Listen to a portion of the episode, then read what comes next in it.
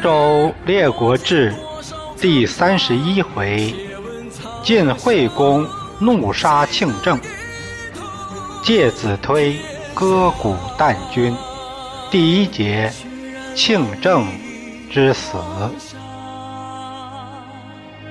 今朝谁家天下？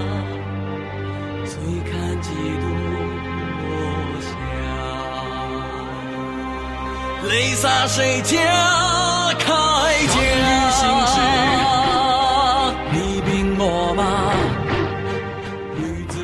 上回说到，晋惠公被软禁在灵台山。这些天来，这位老兄也应该反思一下自己行为，为什么会有今天这地步？他反思了吗？也反思了。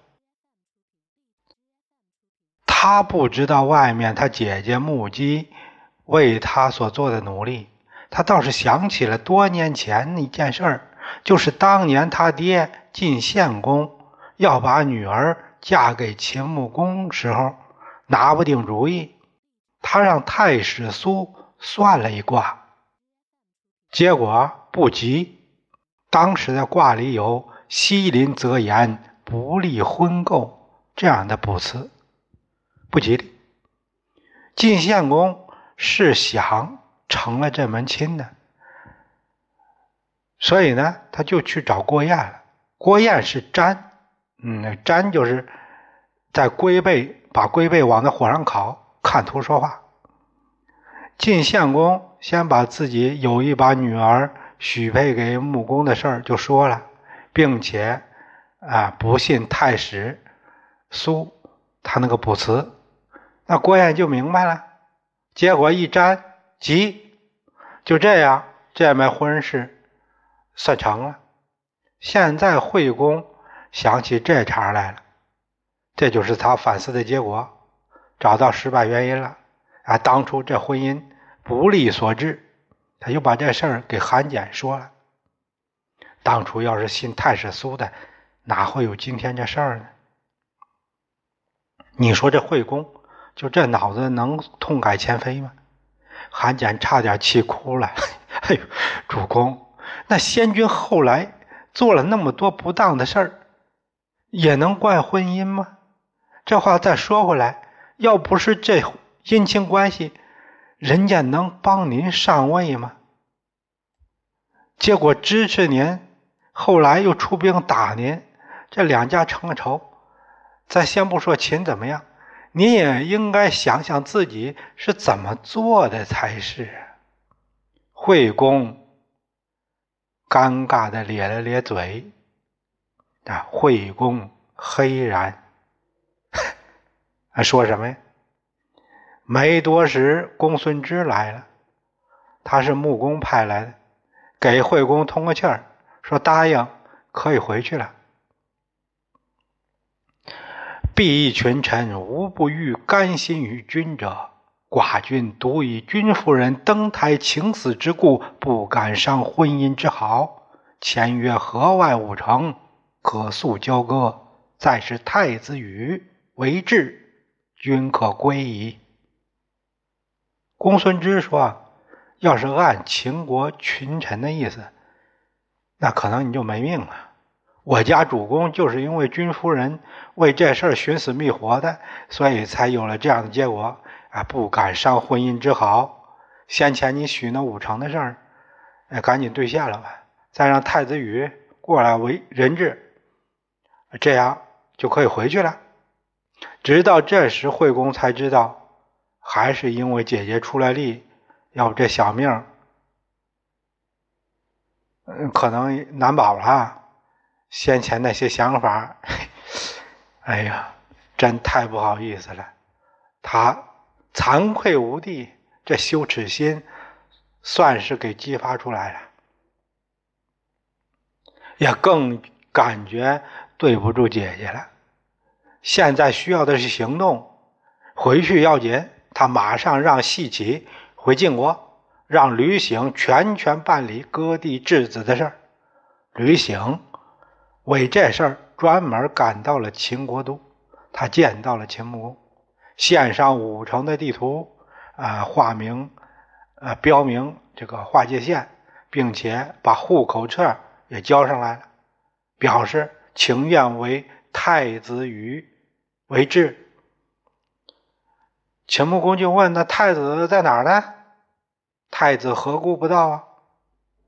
国中不和，故太子暂留避役。似寡君入境之日，太子即出境矣。吕醒说：“现在国内不和，有两派意见，所以呢，太子没能来，暂时留下了。等我主公入境回国以后，太子就出境啊来秦。晋国为何不和呀？君子治之其罪。”为思其感秦之德，小人不知其罪，但欲报秦之仇，此不和也。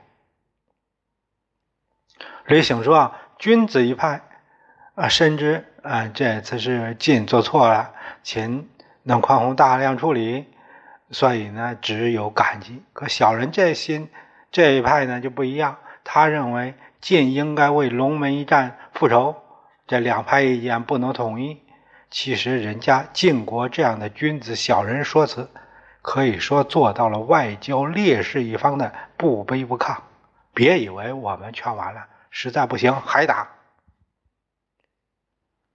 鲁国犹望君之归乎？秦穆公问：“那你们是不是还想还盼着那晋侯回去呢？”君子以为必归。便欲送太子以和秦，小人以为必不归，欲欲立太子以拒秦。然以臣愚见，知吾君可以立威，舍吾君可以见德，德为奸计，此伯主之所以行诸侯也。伤君子之心而激小人之怒，与秦何异？弃强攻而堕伯业，了君之必不然矣。吕醒啊，没直接回答。他说：“君子这一派，君子们认为晋侯一定能回来，小人认为就回不来了。那您把我家主公当了俘，抓了做了俘虏，倒是立了威。咱要是释放了我主，那就是见德了。您现在立了威。”要是再见德，德为奸计，那就有了博主的胸襟了。诸侯也都会服您。要不这样做，让君子感到失望，小人被激怒，那对秦来说有什么好处呢？这不是有损伯业伟恒吗？我想君，您也不会这样做吧？吕醒这话里面虽然有拍马屁的成分。但是厉害说的很清楚，他也说到了秦穆公大致上了。我就是有图伯之心，寡人亦与一生正合。宜生的话正合我意呀。于是秦穆公与让孟明前去接管武城防务，分派官员接管。把晋侯也从灵台山给请下来了，住进不那个国宾馆，以礼相待，并馈以七劳。七劳是牛、羊、豕，豕就是猪，这各一只为一劳啊。七劳就是牛、羊、猪各七头之。随后让公孙支率军队送晋侯回国。秦穆公给足了晋侯面子，也是有诚意修好。晋惠公从从九月战败，一直到十一月才回国。啊，一起受难的大臣，除了国义病死了，其他人都跟着回来了。俄西听说晋惠公回来了，他赶紧来找庆政。哎，当初您因为说救军，结果韩简那儿也没能抓住秦军，给耽误了。晋侯倒是让人家抓走了，现在人家回来了，你最好还是到到别国避避吧。军阀兵败当死，将为虏当死。况吾君而以大辱，有罪之甚者。君若不还，我亦将率其家属以死于秦。况君归矣，乃令实行乎？吾之留此，是君刑罚于我，以快君之心，使人臣之有罪之。无所逃也，有何必然？清正说：“要按军法来说，那兵败当死，让人家俘虏的那就是死罪。何况我这是因为失误导致进这大辱呢？有比这罪还大的吗？君要是不回来，我本想带着家属一块儿死在秦那过去。现在君回来了，怎么能有违法令的呢？”我伏法，就是想让君出气，也让做臣子的知道有罪就应该受到惩罚。这逃避什么呀？俄西叹了口气，心里话：还是你有境界。哎，那就请死吧。他无可奈何的走了。穆公的护送大队快到绛城了。太子羽率领胡突、西瑞、庆正、俄西、司马税、斯人伯提等出人出交迎接。惠公在车中远远就看见庆正了。打他被擒那一天起，他心里就恨上这个庆正了，怒从心中起，让家仆图把庆正给我叫来。正何敢来见寡人？秦正，你还有脸见我呀？你胆儿不小啊！君始从陈言，报秦之事必不发；既从陈言，与秦讲和必不成；三从陈言，不成小事，必不败。臣之忠于君，至矣。何为不见？您当初要是听我的，回报人家秦，怎么会引起战事呢？兵临城下了，我的意思是和秦讲和，那也不至于有今天这样城府。还有，要是您听我的，不驾那小马车，也不至于败。怎么会让人家给捉去呢？作为臣子，我能做的都做了，我还有什么不敢见您的呢？如今尚有何言？那你现在还有什么话好跟我说？臣有死罪三，有忠言而不能使君必听，罪之一；补车又急而不能使君必用，罪之二也；以救君召二三子而不能使君必为人禽，罪之三也。臣请三行，以明沉罪。庆正说：“我有三条该死的罪，我没办法使我的忠心让您接受，这是一条。要按卜卦，我应该在车右，您不能用我，那我不能让您为我所用，那这是我第二条罪。”还有就是，我不该为救您去招呼别人来，结果回来您让人家给扶走了，这是我第三条罪，您法办我吧。庆正说的这哪三条罪呀？这是要请功啊！他的意思是，我我有什么罪呀？我哪有什么罪呢？惠公让庆正给怼的哑巴了，他回头指使梁文明，你你。呃，你把他罪给我说说说说说给他听。正所言，皆非死法也。正有死罪三，汝不自知乎？君在泥泞之中，疾而忽汝，汝不顾一，一死。我急获亲君，如以救君之物之二一死。三二三子拒受之福，汝不力战，不面伤，全身逃归，三逆死。请证，你刚才说的死罪啊，都不是什么该死的罪，你其实有三条死罪，你真不知道吗？军的战车陷在泥坑里了，喊着你救他，喊着你救他，你都不过来，是不是该死？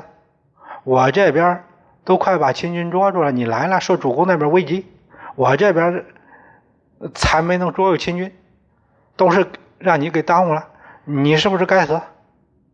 哎，大家都让秦军给擒去了，你没有拼力征战，毫发无损伤，全身而退，你是不是该死啊？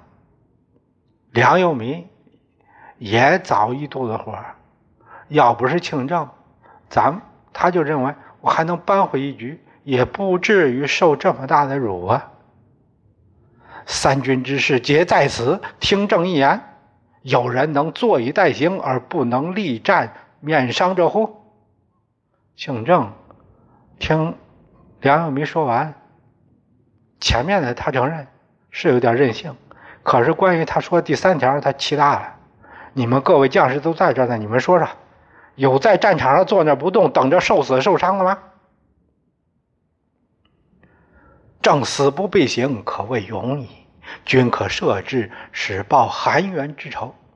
俄西过来，人家庆正能领刑，那就不简单了。主公，您不如放了他，等有机会再报韩元之仇。战已败，又用罪人以报其仇，天下不消，尽为无人乎？梁耀明说：“现在都成了这局面了，再用个戴罪的去报仇，那人家不笑话晋没人吗？”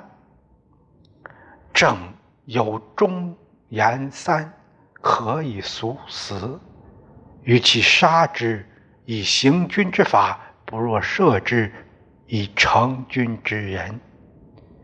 家谱图也过来，他说：“这郑不是也进了三次忠言吗？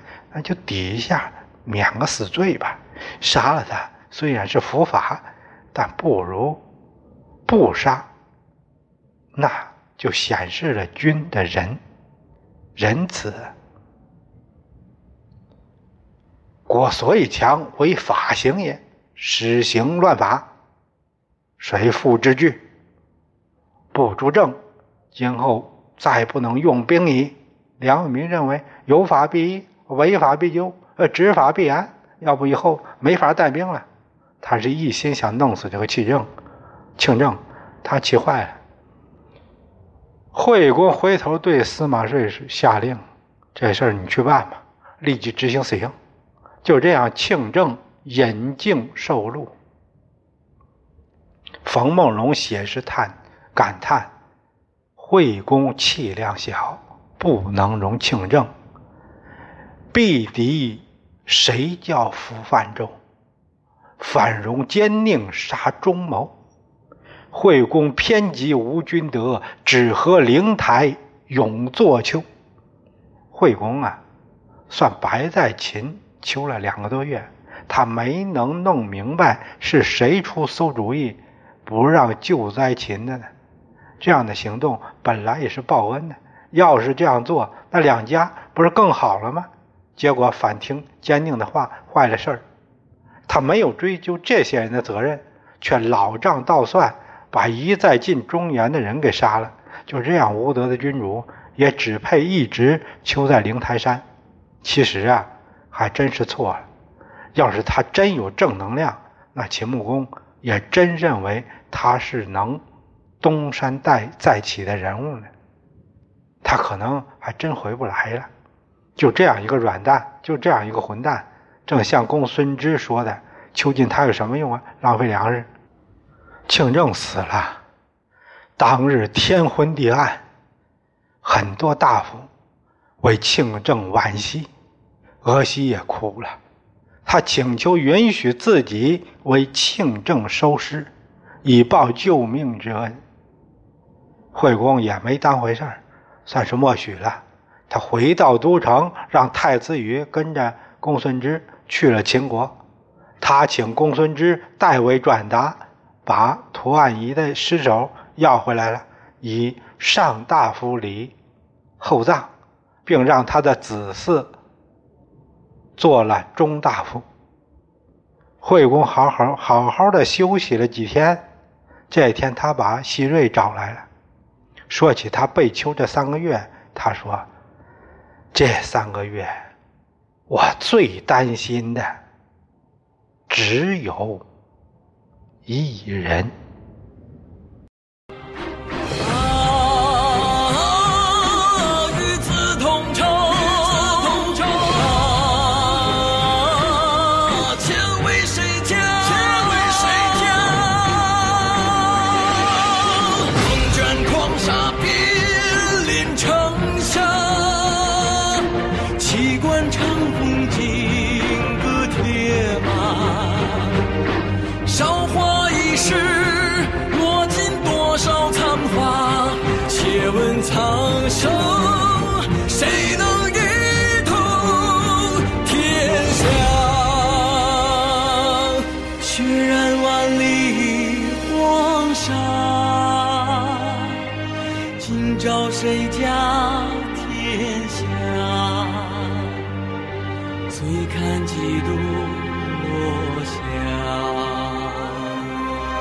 泪洒谁家铠甲？